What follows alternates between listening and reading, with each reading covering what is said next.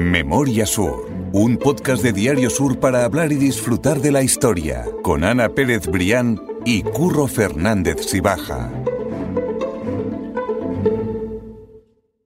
Hola Ana, ¿qué tal? Hola Curro, buenos días.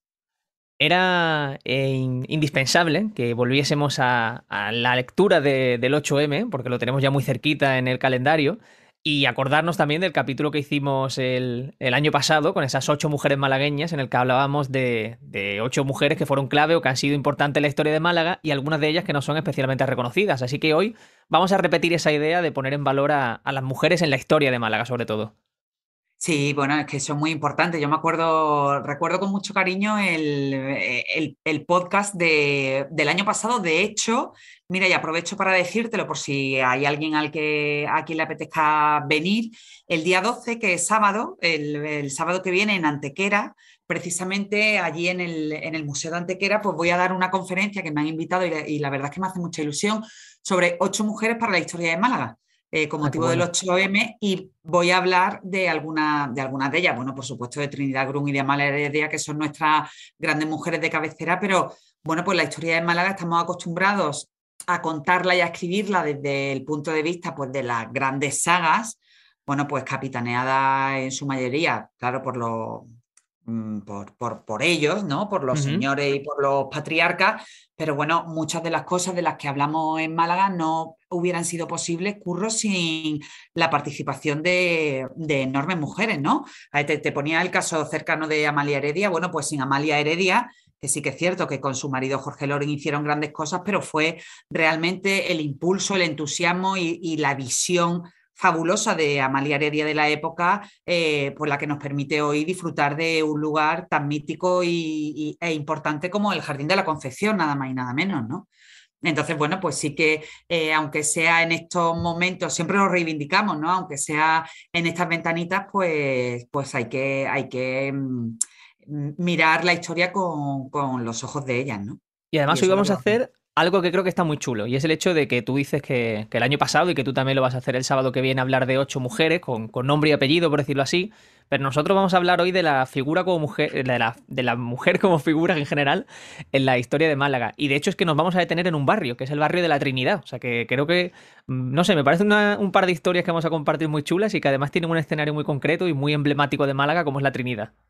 Sí, sí, además protagonizadas por mujeres, curro, que, que, fueron las protagonistas, eh, valga la redundancia, pues de dos acontecimientos absolutamente fabulosos. Uno más corto en el tiempo, porque duró apenas, bueno, pues supongo que un puñado de horas, y, y otro que se prolongó durante años. Y los dos efectivamente tienen protagonistas a mujeres de, de una zona pues tan conocida y tan histórica en Málaga como, como ese, ese lugar de la Trinidad.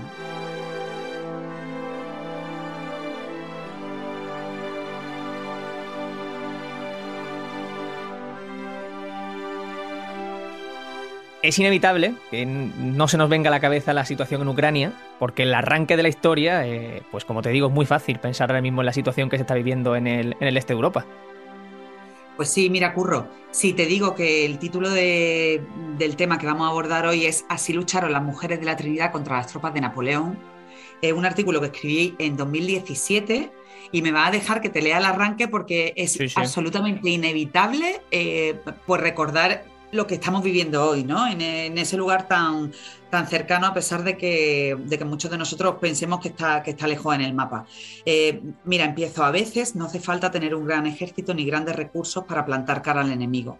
Esas veces basta con saber utilizar los medios que se tienen a mano, conocer bien el entorno en el que uno se mueve y, sobre todo, la determinación firme de que el ataque no avance ni un solo paso más de lo necesario es que podría ser el arranque hoy de cualquier crónica eh, de esa resistencia y esa dignidad que está demostrando el pueblo ucraniano, ¿no? Para defenderse de, la invasión de Putin. Pero bueno, imagínate que esto eh, está escrito hace pues más de tres años, casi, ¿no? Ya más de cuatro. Sí, sí, casi cinco ya. Y no estamos en Ucrania, sino estamos en el barrio de la Trinidad. Y no estamos hablando de los ucranianos, sino estamos hablando nada más y nada menos, curro, que de las mujeres del barrio, que consiguieron hacer retroceder nada más y nada menos que a los Putin de aquella época, ¿no? A las tropas de Napoleón. Eso es, sí, sí. Aparte tenemos un contexto muy claro que es el 5 de febrero de 1810, que es un barrio, una fecha, perdón, como tú dices, memorable y para recordar dentro del barrio de la Trinidad. Y si tú quieres, Ana, lo que vamos a hacer es poner un poquito de contexto. Y básicamente es contar que en 1808 se produce la batalla de Bailén, ahí se pone freno al avance de las tropas francesas en Andalucía, y una batalla que además, por cierto, contó con muchos malagueños y con un viejo conocido en este podcast, con un personaje del que hemos hablado también. Con nuestro, con nuestro gran Teodoro Reding, que fue el que no solo que fue héroe de guerra, entre otros de la batalla de Bailén, sino que también vino posteriormente como gobernador de la ciudad, pues vino a poner orden en, en usos y costumbres, sobre todo con una mano dura que aún se recuerda en torno a los vagos. Así es, así es. Dos años más tarde, de ese 1808, esa batalla de Bailén, la situación cambia drásticamente y ya los franceses entran en Andalucía y entran además en Málaga con una oposición, pues, digamos que, poco pudo hacer por, frenar a, a las tropas francesas ya dos años más tarde. Sí, efectivamente, Curro. Ellos eh, em, empezaron ya a entrar en, Andalucía. En el caso concreto de la provincia de Málaga, eh, no pudieron, no se pudo defender ante Antequera. Los franceses seguían avanzando. Imagínate, pues la población eh, andaba francamente revuelta y llegan a Málaga. Llegan a Málaga a la zona de Teatinos y allí, bueno, pues la vanguardia del ejército de entonces, en concreto del ejército del general Horace Sebastianini, eh, Sebastiani, perdón, pues eh, no pone apenas resistencia al avance de los franceses. Entran en la capital y bueno, imagínate, a las 5 de la tarde era ya imposible seguir defendiendo y entraron, entraron de lleno a la capital. Lo hicieron por la zona de Zamarrilla, eh, entraron en dos frentes, pero uno de los más potentes y uno de los, que se prometía más devastadores, pues estaban en la zona de Zamarrilla, del Perchel y de la, y de la Trinidad. Pero los franceses no contaban con que en el barrio de la Trinidad pues, iban a encontrar pues, esa defensa férrea del barrio por parte de, de, los vecinos, ¿no? tanto de los hombres que decidieron luchar en primera línea contra los franceses, como de las mujeres pues, que no se amilanaron y que y que se sumaron como, como uno más ¿no? En, esa, en esa batalla urbana, en esa guerrilla urbana que representó aquella escaramuza en el, en el barrio de la Trinidad, Curro. Hay que ponerlo también en el mapa. Es exactamente esa plaza de San Pablo, en la propia Trinidad, como hoy la conocemos, esa, esa plaza. Puro corazón.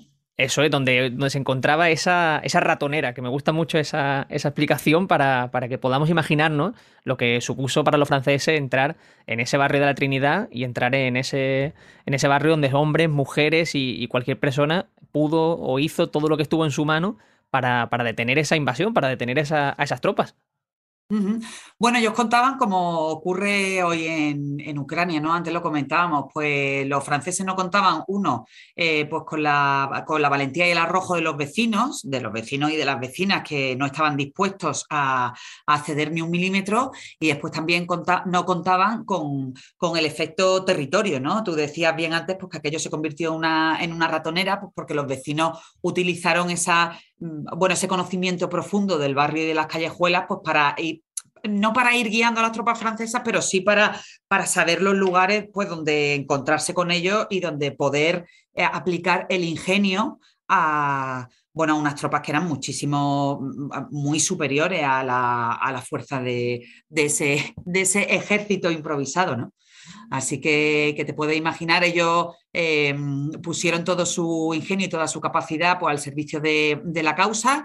Y bueno, mientras los hombres bajaban a la calle a luchar, pues las mujeres desde las casas, incluso también desde primera línea de calles, pues hacían cosas tan prácticas y tan eficaces como ayudar a cargar munición y después muchísimas mujeres, pues casi todas las del barrio, pues apostadas en los balcones, pues tiraban a las tropas todo lo que encontraban en su mano, ¿no? Bueno, pues desde macetas, objetos contundentes y después hay muchas crónicas que hablan incluso de aceite y de agua hirviendo. Imagínate lo que eso representaba pues para un ejército que casi casi no sabía por dónde se movía Curro y en un barrio pues que todos lo conocemos porque sigue, sigue igual, sigue conservando esa esencia de callejuelas absolutamente estrechas donde era muy complicado moverse. Claro, callejuelas estrechas, no saber muy bien por dónde te viene el peligro y, armas tan, tan duras como estamos diciendo, como eso, como agua, hirviendo o aceite hirviendo, ¿no? Que, contra eso. Y al final nos hace una gran munición para, para, sorprender al enemigo, sobre todo si, el, si, ese terreno está de tu parte, ¿no? Y eso fue lo que ocurrió aquel 5 de febrero de 1810 en la Trinidad. Curro, mm, le pusieron más, muchísimas más ganas que medios, porque al final, lógicamente, aquello no, no salió bien, pues las tropas napoleónicas eran muchísimo más eh, numerosas y, tenían mucho más recursos desde el punto de vista de la artillería y de la arma, pero bueno, mm, esas horas de resistencia y de dignidad pues han quedado en la historia pues como, como, un episodio para recordar y, no solo desde el punto de vista de los, de los hombres que lucharon, sino sobre todo, Curro, eh, por parte de las mujeres, que muchas incluso, eh, bueno, expusieron su, vida, muchas de ellas fueron detenidas y muchas de ellas fueron represaliadas, es decir, que las mataron a fusil, ¿no? Como recoger las de la época. Imagínate tú esa manera de, bueno, de dar tu vida por la causa. Claro, todo eso no, lo que decimos, ¿no? Todos no fueron alegrías, también hubo, por supuesto, represalia, hubo personas fusiladas.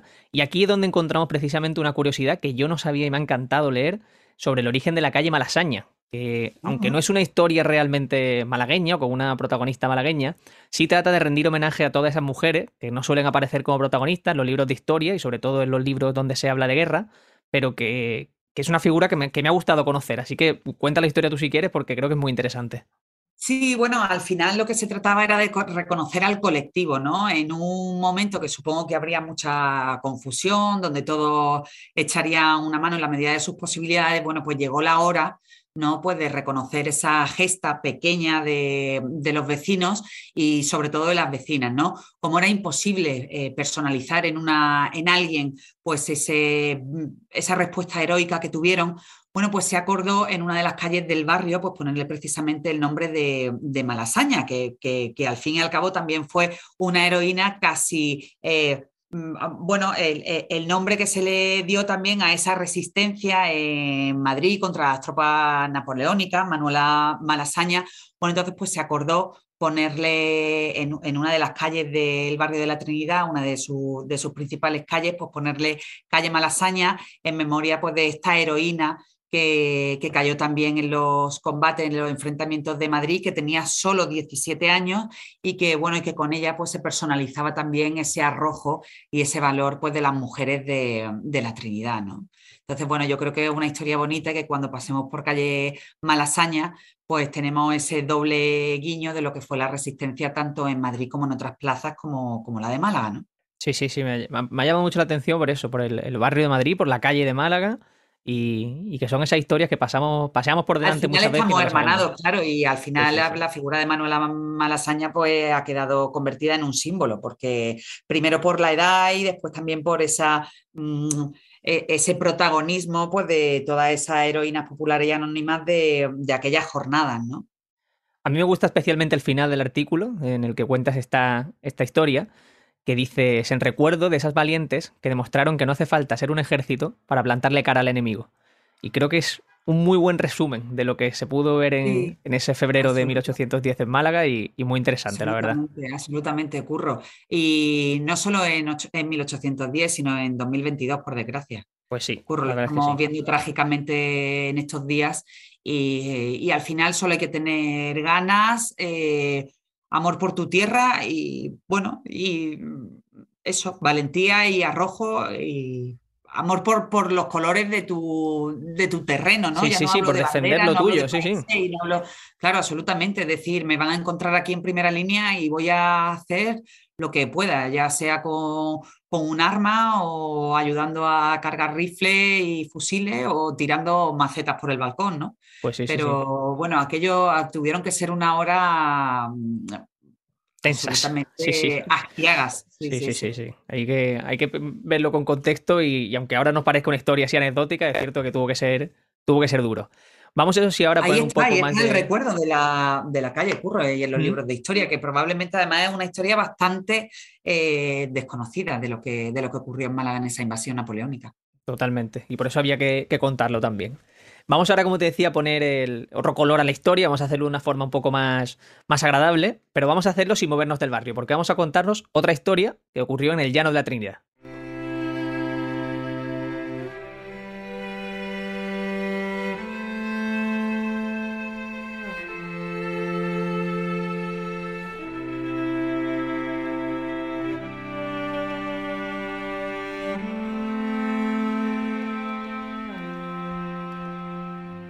Y como te digo, nos movemos del barrio, no nos movemos del barrio, mejor dicho, pero vamos a avanzar brevemente por el calendario, porque nos vamos a plantar a finales del siglo XIX, Ana, para contar otra historia muy llamativa relacionada con mujeres y que ocurrió también en la Trinidad. Pues sí, Curro, mira, no nos movemos del barrio, no nos movemos del siglo, aunque nos vayamos al final, y no nos movemos del colectivo protagonista, porque de nuevo, para celebrar este 8M, pues vamos a contar otra gran historia protagonizada en su mayor parte por mujeres, pues que, que, lograron convertir el, el llano de la Trinidad en concreto bueno, pues en un epicentro nada más y nada menos que, de lujo, curro, porque allí se hizo una fábrica, estaba hablando tú muy bien, eh, fechando ese momento en 1875, cuando se pone en el, eh, en el llano de la Trinidad, que se llama así no por el barrio, sino por doña Trinidad Grun, que es otra de nuestras heroínas no anónimas, sino perfectamente eh, concentrada en una persona con nombre y apellido. Bueno, pues eh, allí se abrió en uno de los laterales del llano de Doña Trinidad una fábrica que se llamaba la fábrica de, San Andrés, que impulsó un comerciante de origen gibraltareño, Federico Vilche, y que durante unos años pues, se convirtió, como te digo, en el epicentro del lujo, no solo de Málaga y de España, sino de toda Europa, porque desde ahí se exportaban a todo el mundo estuches de lujo que se hacían desde el principio de la manufactura hasta el final en esa, en esa fábrica y en ese, en ese lugar donde llegaron a trabajar hasta 400, mujeres hasta 400 mujeres, curro, imagínate tú la importancia. Es, una empresa enorme y que, llegó a ser reconocida internacionalmente y a mí me llama la atención pararme en dos puntos. Uno es que cuando pensamos en esa Málaga industrial y próspera de, de siglo XIX, pues que pensemos también en que había otra, otros negocios, otras empresas como esta, quizás más pequeñitas, que no todo era Larios Heredia, sino que había de verdad un motor industrial no todo era siderurgia y no todo era textiles, eh, realmente había otras industrias que también bueno, que también sumaban ¿no? a esa Málaga luminosa de la que tanto nos gusta hablar y que de una manera casi, casi callada, porque lógicamente vivían en una época donde todos los focos y todas las luces estaban puestas en las grandes familias de Málaga, pues, pero que también tuvieron un papel absolutamente medular, ¿no? Como en el caso este de esta fábrica de San Andrés, que llegó a ser la primera de su, de su género en, España, ¿no? Mucho mérito. Y también me ha llamado la atención lo de que el llano de la Trinidad venía Trinidad Grun, que eso sí que no tenía ni idea, no lo sabía. Sí, el llano de la Trinidad no es del barrio, sino es de, ella, de, Trinidad Grun, bueno, pues que hizo allí una labor fabulosa. Porque ella de, ella, de hecho, terminó de darle también su nombre a la, a la escuela del barrio que era una de, las pocas construcciones que había allí en aquella, allí en, esa zona en aquella época. Qué bueno, qué bueno. Pues volvemos a la historia de esa fábrica San Andrés, donde decimos que, que hacían eh, como eh, estuches, ¿no? Una estuchería, pero luego también eso avanzó hasta hacer joyería, confitería, productos de farmacia, o sea que era una fábrica bastante grande, que ocupaba bastante espacio y que estaba perfectamente eh, partida en distintas áreas, porque era pues una fábrica perfectamente profesionalizada, como estamos diciendo. Pues sí, además, me ocurre uno de los principales eh, ventajas que tenía la, fábrica, que además, ya te digo, exportaba toda a, España, a Europa, incluso llegaba a exportar a Estados Unidos, fue que eh, en la fábrica se daba respuesta absolutamente a todos los procesos de montaje. Eh, tengo aquí los, los diferentes sectores en los que se dividía, como sierra, carpintería, herraje, forros o imprenta. Bueno, y de ahí efectivamente pues salían estuches absolutamente lujosos, pues que después daban abrigo pues, a los objetos más variados, ¿no? Desde esa alta joyería, pues a confitería o incluso a productos de farmacia o de perfumería. Lógicamente, en función de cuál fuera el objeto que iba a albergar ese estuche, pues la, la, caja estaba más o menos trabajada, pero ya te digo, eh, tengo aquí además un artículo que encontré de, la época, pues que me, encanta siempre, me gusta siempre recordar, que dice, lo mismo se prepara un simple cartucho para introducir en él cualquier fruslería, me encanta esa palabra, que la caja de madera que se presta burda en el decir este, pero que dispuesta para la entrega y ultimado sus aderezos, resulta un finísimo estuche digno de encerrar en él la más preciada joya. Es decir, en aquel, eh, en aquel lugar pues se adaptaban los gustos al, consumidor, ¿no? Como se dice. Y entonces, bueno, pues lo mismo hacían estuches para collares fabulosos que hacían estuches para, mm, para temas de farmacia, ¿no? Pues que lógicamente pues tendrían que ser un poquito más modestos, pero, pero con la profesionalidad, la, profesionalidad de ese grupo de hasta 400 mujeres que llegaron a, trabajar en la fábrica, ¿no? Y que te puedes imaginar que te estaba hablando antes de los sectores que empezaban en las sierras, llegaban allí los troncos de los arbustos que, después, mm, de, los que después se extraía la madera para trabajar eh, y, se, y ya se exportaba el estuche perfectamente forrado en seda o en terciopelo o en, papel incluso, ¿no? Y, se convirtió el Llano de la Trinidad gracias a esta fabulosa empresa de Federico Vilches, pues en otro de los epicentros clave de, de la Málaga luminosa de finales del siglo XIX. A mí ahí me, quiero poner el foco justo ahí, ¿no? En ese final del siglo XIX, pensar en el que la materia prima entraba a la fábrica y lo que saliera el producto final. O sea, sin, intermediarios, sin tener que externalizar ningún servicio y sobre todo con un sello que me gusta mucho, como lo dices en el artículo, que es el valor que tenía tener un producto que tuviese el Made in la fábrica de San Andrés. Eso me, gusta mucho ese, ese, concepto. Era un, toque, era un toque de distinción absoluto, Curro. La firma de estuche hecho en la fábrica de San Andrés era garantía de buen hacer, de, de lujo y de, y de producto, hombre, no te voy a decir que estuviera a la altura de un collar de brillantes que fuera dentro, pero que Sí que es cierto que en otro tipo de, productos, por ejemplo, en los de la alta perfumería o incluso en los productos de farmacia, productos más vinculados al tema sanitario, pues les daban un plus de, distinción y de buen hacer, ¿no? De hecho, los estuches que, que, em, trabajaban esas mujeres, pues llegó a, acaparar muchísimo reconocimiento. Aquí tengo que recibieron premios en las exposiciones de París en 1889, en Barcelona en 1892 y después también en las que se celebraron en Málaga, ¿no? Que se hicieron en 1887, en el 80, en el 92 y en el 95, ¿no? Ahora que también se habla en Málaga de esa posibilidad de que en 2027 tengamos una gran exposición internacional, bueno, en Málaga ya la subo y ya además había premios para nuestros, para nuestros productos, ¿no? Es curioso, es curioso, la verdad. Saber, como tú decías, que la fábrica tenía hasta 400 empleados, que la gran mayoría eran mujeres, y que había unos datos de venta y de producción que eran absolutamente inauditos para la época, y no solo en Málaga, sino en, España.